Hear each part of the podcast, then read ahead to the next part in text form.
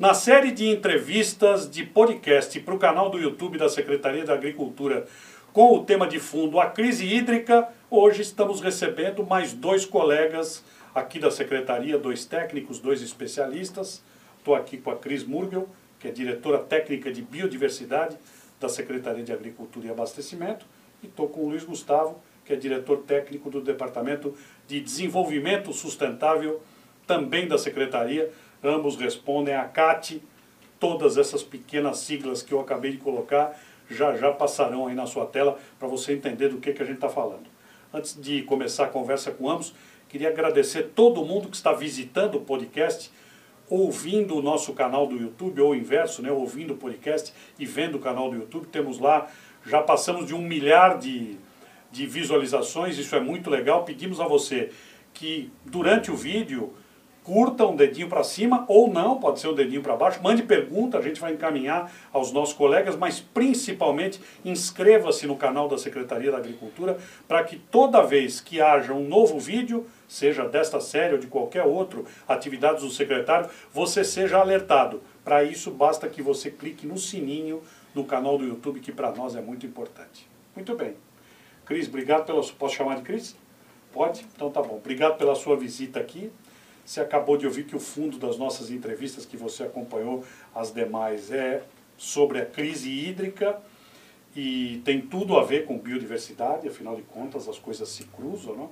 E eu queria conhecer a sua opinião como, como especialista da área, como diretora da secretaria, a respeito desse grande tema, né? que é um tema que merece um, merece um simpósio, mas enfim, queria encontrar e saber a tua opinião. Obrigado. Obrigada, boa tarde.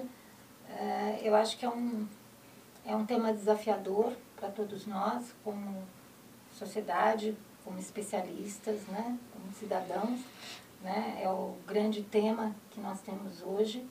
Uh, e, uh, obviamente, que existem causas naturais, mas existem, obviamente, a, a condição que hoje vivemos. Né? Quer dizer, qual foi a contribuição da, da própria sociedade para isso, né? do próprio desenvolvimento, do próprio modo que a gente vive, é, longe de estar certo ou errado, mas é fruto é, da evolução de tudo, né? tanto a evolução natural quanto a evolução da própria sociedade, o modo que ela é, foi é, desenvolvendo e vivendo. Né? E, e, na minha opinião, talvez seja um dos temas que vai aí percorrer em vários anos não vai ser uma única solução, né? vai ser um conjunto de soluções, um, um, até de mudanças de hábitos que a gente vai conseguir, uh, não digo acabar com a crise hídrica, mas conviver melhor com isso, né? com essa condição que hoje se apresenta. Luiz, obrigado pela presença. Queria saber a sua opinião a respeito do mesmo tema. Isso me parece, como a Cris está falando, uma coisa perene nós não vamos passar por isso só mais uma vez, nós vamos passar por isso mais algumas vezes. A gente tem estudos climáticos que apontam isso e eu queria entender como é você, como técnico, especialista da área, pensa isso. Obrigado pela presença. Muito obrigado, Antônio. Muito obrigado a todos. Uma boa tarde. Bem, é, corroborando com o que a Cris falou, né? É, realmente é, é, uma, é, um, é um fato que a gente tem que tomar muito cuidado daqui para frente. Da mesma forma que em 2014 né, teve aquela, o início daquela grande crise aqui no estado de São Paulo, e não sei se todo mundo pensou que não ia se repetir, né? É, muitos investimentos foram feitos de lá para cá, Sim. mas que amenizaram o problema. Só amenizaram, porque voltou à tona agora 2021, novamente a nova crise, que afeta toda a sociedade, tanto no abastecimento das, das cidades, né? Hum. E agora, principalmente no abastecimento rural, né? Na produção de alimentos. E a gente sabe que isso daí já está até encarecendo muito a questão do valor dos produtos agrícolas, principalmente na questão não só do déficit de água, mas também no, no encarecimento do, do, custo de energia. Claro. Né? É, nós temos que tomar providências para isso daí. Logicamente, isso daí não vai ser a curto prazo. Nada é a curto prazo. É de, de médio a longo prazo. Né? Principalmente na questão da conscientização da sociedade, na economia, de um recurso é, finito, né? de utilização de novas tecnologias para a diminuição do consumo da água, propriamente dito. Né? E a questão que nós estamos aqui hoje reunidos, que seria a segunda etapa, é num, num, numa metodologia, num processo de conscientização da, da recuperação florestal, né? desses ativos, dos mananciais, da proteção dos nossos mananciais. Eu acho que isso daqui é fundamental para as futuras gerações. Né? Então, é, é, esse, esse ponto, principalmente, é o que toca mais essa questão do nosso do departamento que a gente hoje está dirigindo, né? Que é a questão da preservação ambiental, conciliando com uma agricultura moderna e eficiente. Então, é mais ou menos nesse nesse processo aí que a gente vai conseguir diminuir um pouco esse impacto da crise hídrica aqui no estado de São Paulo. Antes da gente avançar para os programas especificamente, né, queria insistir um pouquinho no tema, porque a gente tem ouvido aqui muitos colegas da secretaria, cada um com uma visão diferente, e gostaria de colher a opinião de vocês ainda sobre a crise hídrica. Na visão de vocês, pensando no campo, sem, eh, levando em consideração o urbano também, as cidades e tudo, mas pensando no campo. A crise de agora é pior para o campo, para a agricultura, para a pecuária, enfim, para o mundo nosso, do que foi a de 2014? Elas se equivalem ou aquela foi muito pior? Por que, que eu estou perguntando? Porque aquela ficou na memória da população a história do volume morto, que nós não chegamos até agora. Em função disso que o Luiz Gustavo falou, o governo fez transposição do rio, trouxe água de A para B, enfim, tomou providências. Mas para o campo, foi pior 2014 ou esta aqui? Porque a impressão que eu tenho como leigo, e eu não tenho nenhuma vergonha de dizer isso, estou aprendendo com os nossos colegas da secretaria, me parece que para o campo esta é pior do que a de 14. Queria ouvir a tua opinião, Cris. Olha, eu não, não teria assim dado claro. é, exato para dizer foi pior ou não, né? É, como o Luiz falou, a gente de 2014, eu acho que o susto foi, foi bem grande, é, houve investimentos, então acho que o Estado de São Paulo, é, vamos dizer assim, estava um pouco mais preparado para isso. O que assusta, que eu acho, é a distância entre os dois eventos, né? É, não foram tantos anos, né? 2014 para 2021 são sete anos, Sim. né? É um período curto para esses tipos de fenômenos, né? A, acontecer dessa forma.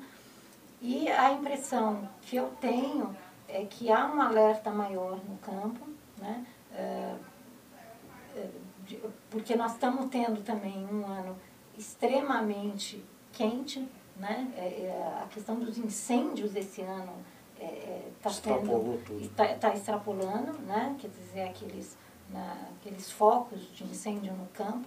Então, eu acho que são é, várias, vários fatores agindo conjuntamente que pode ser, não sei se eu estou certa nessa leitura, pode ser pior, né? É, ou pelo menos dar essa impressão de piora. Né? Então, eu acho que essa é, um, é uma questão que nós vamos ainda, talvez, precisar ter um pouquinho mais de distanciamento do que está acontecendo para realmente avaliar o que, que, em que momento foi pior. Né? Mas a percepção, talvez a sua percepção não esteja de toda errada. Né? Luiz, vou mudar, vou mudar então em foco da pergunta. A Cris tem toda a razão. A percepção é que afetou o campo mais do que havia afetado em 2014. Eu tenho quase certeza disso. Tá? A, a, a produtividade caiu. Entendi. Tá? O milímetro de chuva que era para ter caído na hora certa não caiu. Né? Então a gente tem, por exemplo, na cultura do milho já tem perdas significativas em produtividade, a gente já sabe disso daí. Né? É, a captação de água dos, no caso dos rios, que é onde fazem a irrigação, teve que diminuir. Né? Algumas foram até cortadas né, proibindo a captação dessa água para irrigação, para pivô central e tudo mais. Né, quem utiliza, que nem eu falei, quem utiliza metodologias e tecnologias de diminuição desse consumo de água em sistemas mais racionais, como gotejamento, microaspersão, esse daí ainda conseguiu ainda é, é, diminuir as, as perdas, vai? Mas quem utiliza outros sistemas, principalmente de pivô central, em leitos de rios que praticamente secaram, né? se você olhar hoje, por exemplo, Cachoeira de Itapemirim, que era uma beleza de uma paisagem maravilhosa, hoje não tem, hoje é só pedra. Né? Então todo aquele leito daquele rio inteiro lá, a captação daquela água ela diminuiu drasticamente para a produção. Né? Em alguns lugares, que eu falei, foram cortados. O próprio governo ele limitou essa captação, ele diminuiu essa captação. Se diminuindo a captação, com certeza na agricultura menos água. Claro.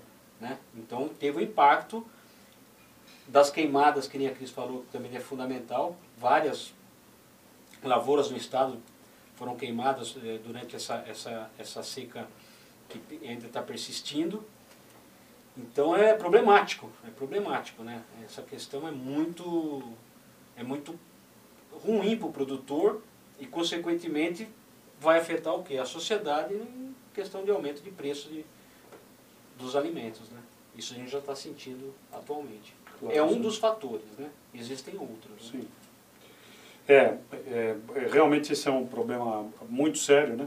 É, os rios estão com leito baixo, impedindo o tráfego de barcaça, isso aumenta o custo do, do transporte, certamente vai estourar na ponta. Vai para o rodoviário, né? É, a preservação é para para energia elétrica, a gente compreende. E aí, antes da gente chegar nos programas efetivos, queria permanecer nesse tema para saber, por exemplo, o que, que o Departamento Técnico de Biodiversidade da Secretaria, sob o teu comando, claro que não dá para você resumir numa resposta a isso, eu compreendo, está é, tá fazendo para tentar, no fundo, combater isso que nós estamos tratando aqui? Acho que, fundamentalmente, o questão de biodiversidade está aliada aqui na agricultura com o programa agrolegal, né? Eh, juntamente com o departamento do Luiz, que é o desenvolvimento sustentável, eh, de dar o aporte aí para a questão da recomposição da vegetação nativa dentro dos imóveis rurais. Né? E isso tudo tem tudo a ver, né? quer dizer, a, a, é, a forma da gente combater ou minimizar esses fenômenos todos, né, que a gente está vendo cada vez mais é, num ritmo mais é, intenso, né, e com, com, com distanciamentos muito curtos, né, de períodos né, menores entre os eventos, é a gente realmente, como o Luiz falou anteriormente, é, tentar conviver a produção o desenvolvimento com a conservação ambiental e com a, a nossa recomposição das nossas matas, principalmente as, a, os chamados ambientes ciliares, né, que são os longos dos rios. Né? É, com isso, a gente aumenta né, a, a, possibilidade de retenção né, de, de água para esses rios, os ciclos naturais né, começam a, a ficar melhores em termos de chuvas, em termos de acumulação de água no solo, nos aquíferos. Então, isso uh, é, é, uma estratégia importante do Estado de São Paulo, né? Fazer com que a gente realmente consiga viabilizar aquela recomposição que vem lá do Código Florestal, né? em uh, equilíbrio com a produção, que é tão importante no nosso Estado, né? com a produção agrícola, com um setor que né, é tão pungente no nosso Estado. Uh, e é esse o trabalho que a gente vem desenvolvendo os dois departamentos, eh, de ter esse equilíbrio e, e poder apoiar o produtor nessa, eh, nesse desafio. Né? Luiz, queria saber do prisma do seu departamento, a Diretoria de Técnica de Desenvolvimento Sustentável, que aliás é a palavra da, da moda, né? queria saber pelo teu prisma, então, na mesma linha que a Cris seguiu aqui, queria te ouvir. É, seria mais ou menos, basicamente, a mesma coisa que a Cris falou, né? Então, é os departamentos são totalmente interligados uns aos outros. Né? Essa questão da recomposição florestal no Estado, ele é muito importante. Né? É, e nesse sentido, o que, que a gente está fazendo? Em cima do programa, que, do decreto que o governador lançou recentemente, né? a gente tem uma expectativa de incremento dessas, dessas áreas de recomposição, dessas matas, né? dessas florestas no Estado, isso daí, o resultado disso daí ao longo do tempo, o que, que vai ser? É produção de alguma coisa. Né? Eu sempre falo o seguinte, o produtor, ele não só produz alimento, né? o produtor ele produz água. Pouca gente fala isso. Né? Então, o produtor nosso, qualquer um, não só do estado de São Paulo, do Brasil inteiro, ele é um produtor de água. Né? Agora, como que a gente faz para ele produzir uma água de boa qualidade? Né? Então, essa, essa recomposição florestal, onde nós temos os passivos, né? são o que? Os leitos dos rios que estão é, desprovidos de vegetação, as nossas nascentes que estão desprovidas de vegetação, que a gente pode reativar essas nascentes, né? as reservas legais, né? que é um bolsão é, enorme de uma mata, de uma, de uma, de uma floresta, que faz essa retenção de água, né? que vai acumular e vai para os aquíferos nossos, alimentando nossos aquíferos. Né? Então o produtor rural, ele tem uma responsabilidade intrínseca dentro da propriedade dele muito grande, muito grande. Né? Então, o departamento ele vai fazer o quê? Os nossos departamentos e outras também ações dentro da secretaria.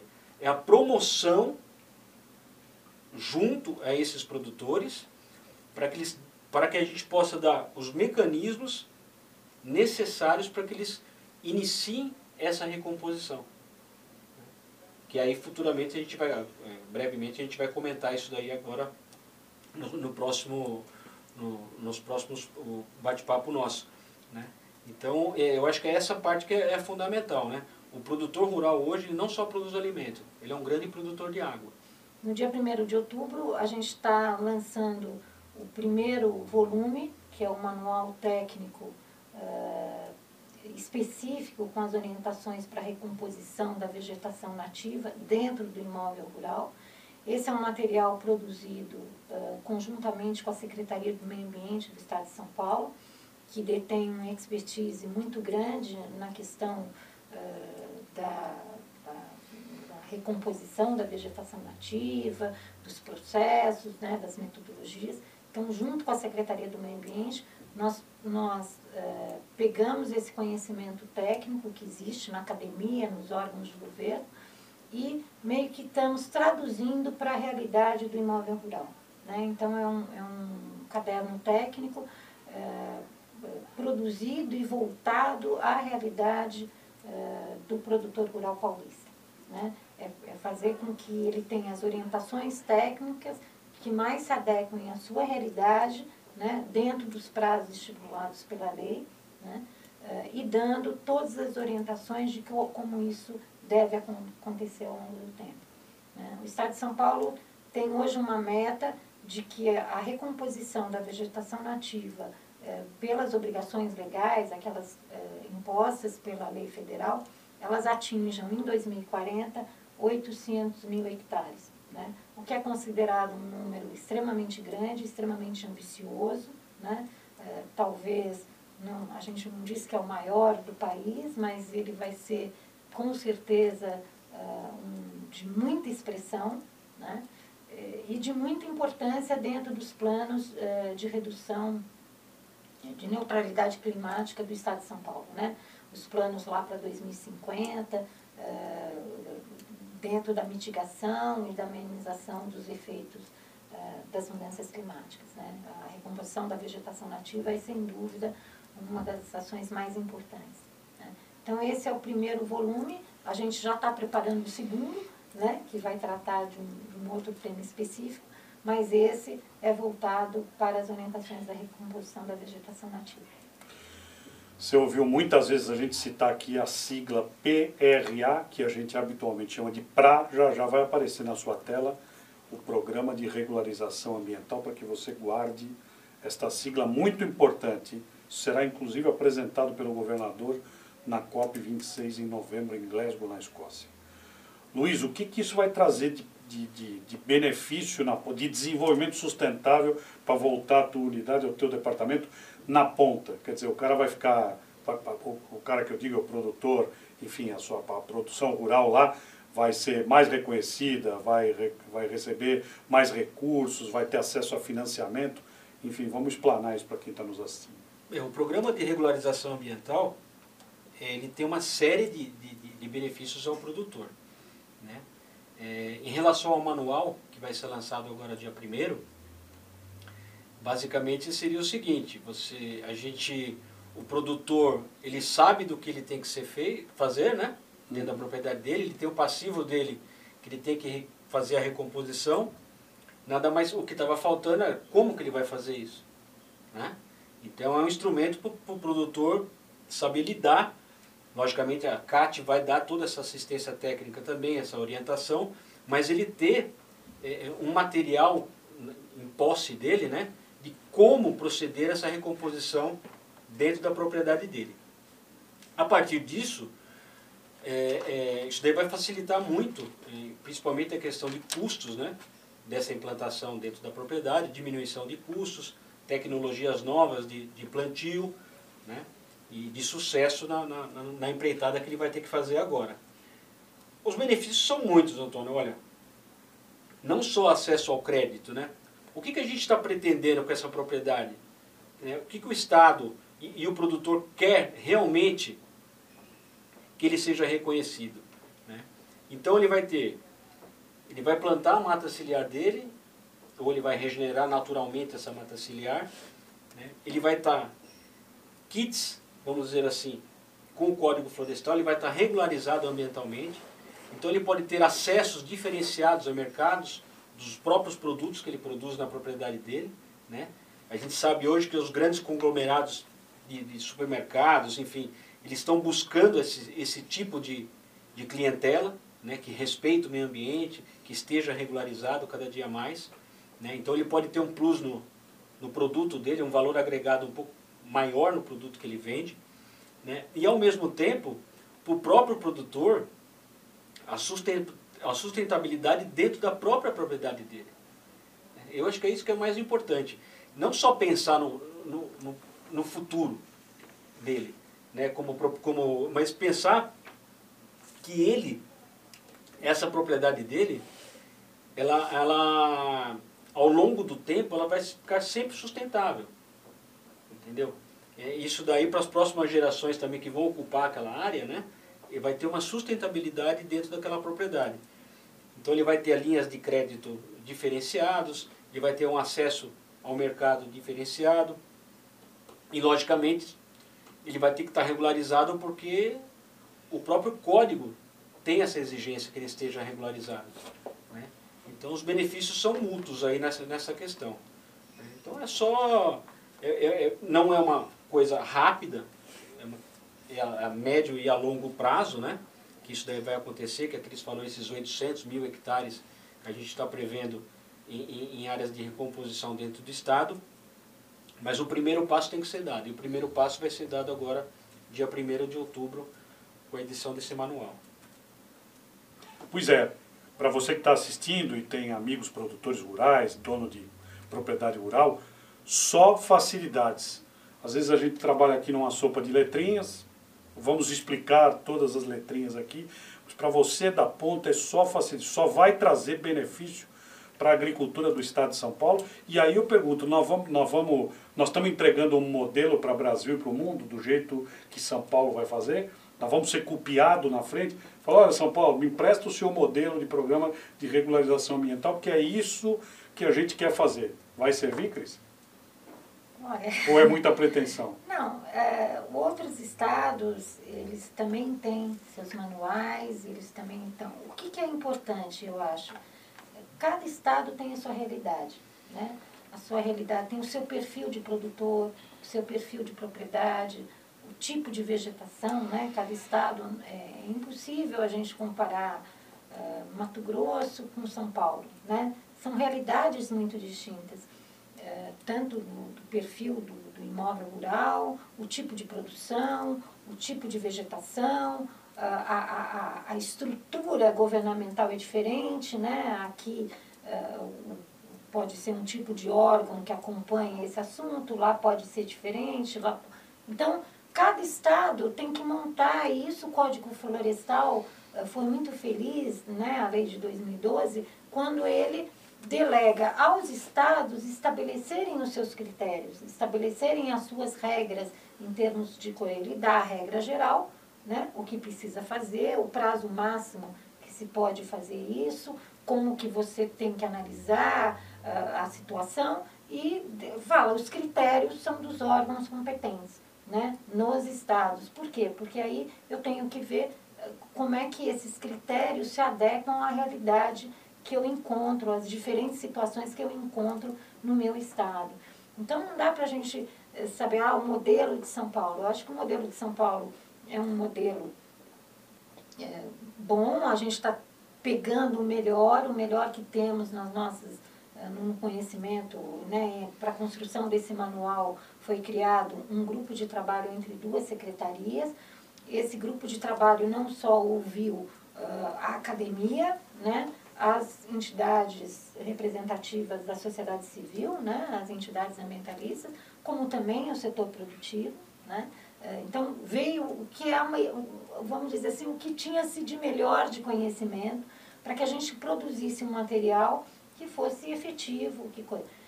É perfeito? Talvez não. Tanto que a gente prevê que ao longo dos anos a gente vá aprimorando esse material. Até porque a gente precisa vivenciar um pouco, né? nem tudo é, é, que, que a gente produz, e é bom que seja assim, né? ele não pode ser tão rígido, porque ele vai ter que se adequando e aprimorando. E, e a gente está muito confiante de que isso vai dar certo, né? e que a gente vai sim poder daqui uns anos já estar tá eh, colhendo aí os frutos, né, e vendo essa vegetação sendo regenerada eh, e com total apoio aí dos produtores rurais eh, no sentido de, de colaborar. eu acho que é uma contribuição importantíssima do setor, né, no sentido de estar tá, engajando nesse programa e, e, e, fazendo a sua parte, né? Eu acho que isso é, é, é muito importante do site da Secretaria de Agricultura. Você tem acesso ao Código Florestal Brasileiro. É, é uma leitura densa, obviamente, mas a gente já citou tantas vezes aqui. Tenho a impressão que as pessoas têm o mínimo de interesse, pelo menos de conhecer, porque realmente eu li algumas páginas, não todas, não tive essa pretensão, mas recomendo a você que conheça, vá no site da Secretaria da Agricultura, Agricultura SPCOV-BR, lá você vai ter o link, a saída para o Código Florestal Brasileiro para conhecer esta lei. É, bom, a gente falou do PRA e aí vamos entrar no CAR, que é outra coisa do dia da reunião que encantou a mim, tenho certeza que vai encantar quem está assistindo e vai escutar a partir de agora. Essa sopa de letrinhas será explicada. Cadastro ambiental rural vai passar aí na sua tela. Eu, eu queria entender assim, a gente já tinha um sistema de cadastramento rural, tá certo? Já tínhamos um sistema funcionando. E agora vamos ter uma, um acréscimo no sistema, uma ajuda no sistema que vai vir lá de cima do satélite. Eu queria tentar contar isso para as pessoas da maneira mais, mais fácil possível de entender, começando com você, Luiz, por favor. É, o cadastro ambiental rural ele já, ele já existe a plataforma dele. Okay. Né? É uma plataforma que já está disponível. O Estado de São Paulo já, já tem hoje cadastrados nesse cadastro ambiental rural dentro do sistema cerca de 385 mil propriedades rurais cadastradas. Uma parada só para você especificar. O próprio produtor, o dono da propriedade é que faz esse cadastro Isso. Sim, entrando Isso. no site da Secretaria. Entrando no site okay. da Secretaria que reporta a, a, ao sistema. Né? Okay. Né? Ele não precisa baixar o sistema, ele é online esse okay. sistema. Né? Onde ele vai fazer o cadastro dele. Então, cerca já de 385 mil propriedades já fizeram esse cadastro. Bem, se a gente for fazer esse cadastro, agora a gente vai ter que fazer a análise desse cadastro. Okay. Para que a gente possa promover a regularização ambiental daquele imóvel. Essa análise, hoje, ela é feita manualmente. Manualmente que a gente fala, fisicamente. Um técnico entra no cadastro desse, desse produtor e começa a analisar todos os passos que tem dentro do sistema. Okay. Né? Essa análise física é uma análise um pouco complexa e muito demorada. Né? Muito demorada. Então, o que, que a gente fez?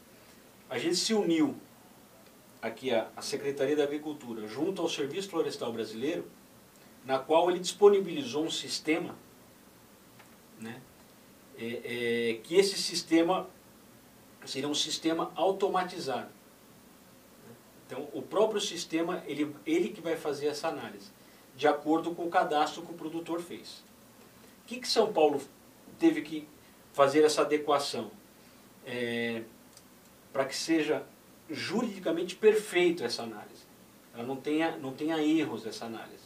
Então a gente customizou o sistema.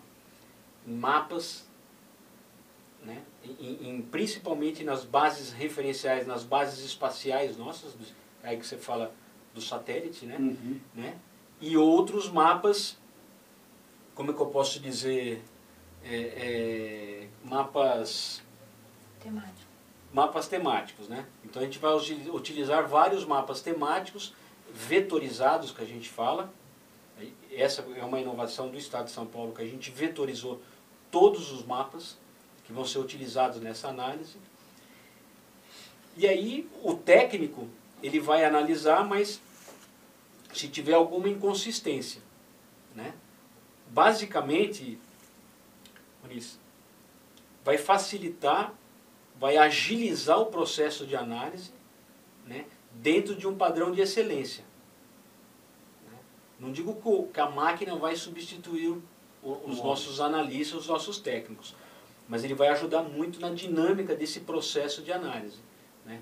Para você ter uma ideia, foi calculado, o Serviço Florestal Brasileiro calculou, se a gente fosse analisar individualmente cada cadastro, demoraria em torno de 25 anos para a gente terminar todas as análises do Estado de São Paulo. Uhum.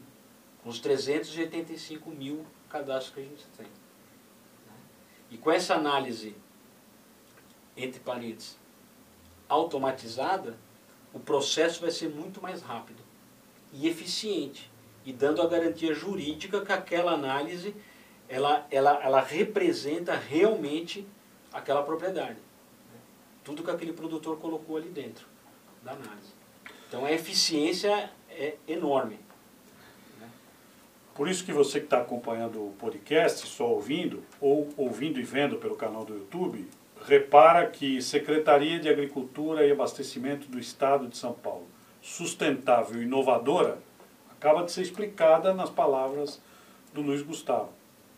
É, quando o Luiz falou de mapas vetorizados, tenho certeza que todo mundo na escola, um dia, como eu tive, teve lá um livro de geografia que havia o mapa do Brasil, depois havia o mapa da vegetação do Brasil há 500 anos, depois havia o mapa do Brasil há 100 anos, depois havia o mapa do Brasil do Cerrado, da Caatinga, da Mata Atlântica. São esses mapas que vão fazer parte disto junto com a fotografia do satélite. E agora eu queria a Cris, porque no dia da reunião eu fui em estado, inclusive, a falar e fiquei empolgadíssimo com a história, porque acho que a tecnologia veio para ajudar de forma definitiva.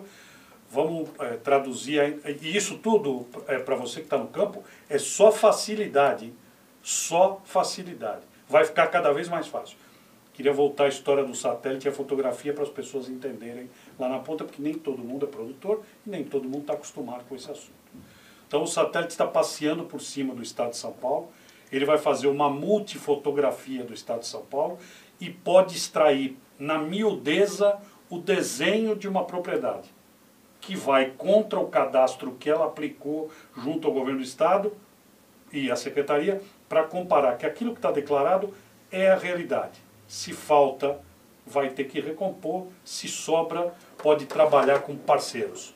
É uma explicação bem grossa que eu dei, pelo amor de Deus. Verdade, Queria que você fosse um pouquinho mais didática, verdade, que que sem a gente complicar. O Código Florestal, quando veio em 2012, ele, ele, ele trouxe uma, uma visão de que, primeiro, ele institui o cadastro ambiental rural, que é essa fotografia da, da do, do imóvel rural, né, onde ele lança lá tudo que ele tem, o rio, se ele tem vegetação ao longo do rio, se ele tem a reserva legal, se ele tem as benfeitorias. E o Código Florestal uh, de 2012, ele diz, olha, uh, a análise tem que ser de acordo com a legislação, a época né, que eu abri aquela fazenda. Ou seja, eu tenho que voltar para trás okay. para poder ver se realmente, porque a lei foi mudando ao longo do tempo, para ver o quanto eu devo. Se hoje eu não tenho APP, é porque eu desmatei conforme a lei lá de trás, ou, ou eu fui ilegal, foi um desmatamento ilegal, eu não cumpri a lei lá atrás. Então, o que o sistema que está sendo trazido hoje, com, com a possibilidade do uso da tecnologia, é a possibilidade da gente ver aquela propriedade nos mapas antigos. No mapa de 89, okay. no mapa de 1965, e aí eu vou ter condição de ver o que ele tinha é, hoje, né? Nosso hoje 2008, mas o que temos hoje, e ver como estava lá atrás né? como foi mapeado lá atrás. Então, com isso, a gente consegue aplicar o código na sua totalidade, ou seja, o cadastro ambiental rural, a análise do cadastro, é, no finalmente, ele vai dizer se o imóvel deve alguma coisa de vegetação ou se não. Muitos imóveis no estado de São Paulo têm, têm, estão regulares até, né, que a análise vai mostrar isso em termos de vegetação. Uhum. Outros podem ter até excedente de vegetação, ou seja, eu tenho mais do que a lei eh, me exigiu ou me exige. Né? Eh, inclusive, o código prevê até instrumentos de que se ele tiver um excedente de mata, ele pode até fornecer para outro, em termos de outro imóvel pode compensar com aquela coisa, então para ele é um ativo, ele passa a ter um ativo. Uh, e na análise, finalmente, ele pode dizer, não, olha, esse imóvel está devendo. O quanto ele está devendo? E aí que ele vai fazer o projeto de recomposição naquele quanto. Então, o cadastro, ele é fundamental. E a análise do cadastro é, um, é uma etapa importantíssima né, para que a gente conheça realmente a realidade né, de, dos imóveis, para o produtor, que é a salvaguarda dele, ou seja, na hora que o poder público homologar o cadastro dele, é aquilo. Não vai ter mais é, discussão e questionamento, certo? Sim. Ele tem uma, uma salvaguarda. Então, uh, o uso desse sistema, com esses mapas, com esses mapas vetorizados, né? Então, pegamos todas as cartas do IBGE de 65, o mapa de vegetação do Estado de São Paulo em 89, né? O mapa de biomas do IBGE vai, vai estar dentro do, do, do sistema também. Com isso tudo, a gente vai conseguir fazer uma análise criteriosa e, e poder dar uma resposta mais rápida ao produtor. Né? É, o que, que é importante? O produtor, desde que saiu o código, instituiu o cadastro, o Estado de São Paulo teve uma uma resposta muito rápida dos produtores, eles se cadastraram, eles se apresentaram, né? E, e o governo ainda está devendo essa análise. Claro. Né? Então, é obrigação do governo do Estado investir para que seja o mais célere possível é, e dê essa resposta ao produtor rural. Né? É, eu acho que ele, ele aguarda isso e ele precisa disso né? é, para o seu dia a dia. Né? É, o cadastro ambiental rural virou uma ferramenta para você apresentar. É um, né, o fato dele ter preenchido o cadastro, eh, se ele não preencheu o cadastro, eh, o banco não, não dá o financiamento, eh, se ele precisa de uma licença ambiental, ele tem que comprovar que ele preencheu o cadastro. Ele precisa vender a propriedade. Ele precisa vender, ele precisa o cadastro. exige. Isso faz parte do dia a dia né, para ele. Né? E, daqui a pouco né, pode se pedir a análise desse cadastro. Né? Claro. Então, nós temos que ser rápidos e, e temos que fazer a nossa parte. Né, nesse sentido. São Paulo, apesar da crise ter sido delicada com os demais estados, São Paulo vai mostrar ao Brasil e, e efetivamente vai mostrar a grande parte do mundo como fazer isso e fazer de maneira bem feita. Eu, eu ficaria com vocês aqui a tarde inteira conversando sobre isso porque cada, cada, cada entrada minha nesse podcast, no canal do YouTube, e cada visita a uma pessoa, um departamento da secretaria, eu me deparo com uma, com uma surpresa positiva que precisa ser contada ao público para entender que, que a Secretaria da Agricultura tem uma enorme importância e o Estado de São Paulo é carro-chefe em tantas coisas e também nisto aqui. Vocês estavam falando da propriedade, estou me lembrando aqui, já já em determinado tempo vamos trazer aqui para conversar sobre esse assunto quando o debate da crise hídrica terminar. Nós vamos passar para uma próxima etapa de podcasts e de vídeos para a gente falar aqui do Rotas Rurais, que é outro projeto que tem a ver com a secretaria e que engloba tudo isso, né? porque o produtor rural, a propriedade rural, que não tem um endereço, não tem uma placa de rua, como você aí na sua casa, né? Você habitualmente tem, tem o seu endereço, rua fulano de tal, número tal, esquina de rua tal, com CEP tal, na cidade tal. E a pessoa que, que, que habita uma propriedade rural, nem sempre tem isso. E a Secretaria implantou rotas rurais com parceria no Google, determinação de local via Plus Cloud por satélite, que aliás vai ser o endereço do futuro, mas isso eu vou contar numa outra hora mais oportuna. A gente vai indo para o final, vou começar pelo Luiz, agradeço a sua presença, desejo um bom trabalho para a Diretoria Técnica de Desenvolvimento Sustentável e o teu recado final aí, nós precisamos economizar água, não é, como a gente disse aqui, a única crise que nós vamos passar, infelizmente. Ah, eu queria agradecer o convite e agradecer também aos nossos técnicos que trabalham junto com a gente também.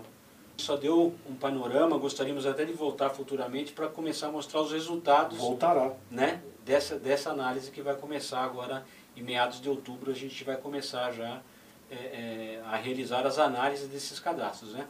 Então a gente poderia, com certeza a gente vai ter é, condições de mostrar números, né? que acho que é isso que é importante né? claro. né? para a sociedade e a prestação de conta do que a gente está fazendo.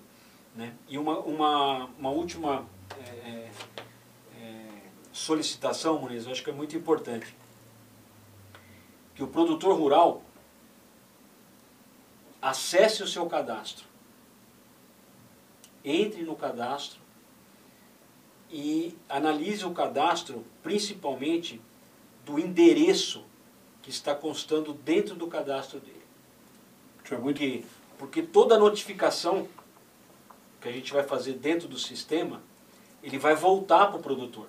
Ele precisa estar com todos os dados atualizados. Ele precisa estar com os dados isso atualizados. Isso é muito importante, muito né? importante. Eu acho que isso daí é fundamental para o sucesso do programa. Nós vamos orientá-los também. Claro. Né? Lógico, agora numa, numa rede é muito mais fácil é, de comunicação, né? como essa principalmente, para que ele acesse o seu cadastro e veja se os endereços que ele colocou lá, o nome da propriedade, o endereço, o e-mail de contato, o e-mail de contato dele está atualizado. Porque é aí que ele vai começar a receber as notificações que a gente vai começar a enviar para eles. Muito bem. Cris, obrigado pela sua visita, obrigado por dividir o conhecimento conosco. Teu recado, esse recado é muito importante, atenção você já passou aí na sua tela, vai passar de novo. Acesse, você que já se cadastrou, deixe os seus dados atualizados, porque o trabalho precisa chegar na ponta. Obrigado pela sua visita, gentileza e dividir o conhecimento conosco. Ah, eu que agradeço né, o convite, uh, também como o Luiz, né, uh, agradecer aí também a, toda a equipe da Secretaria. Esse não é um trabalho uh, né, que a gente faz sozinho, né, envolve aí uma série de áreas aí da, da própria secretaria, né? É, dizer que a gente pode não ter todas as respostas, mas é, o que a gente sente é que é, cada vez mais vamos trabalhando e vamos se adaptando às novas condições que se apresentam. Né?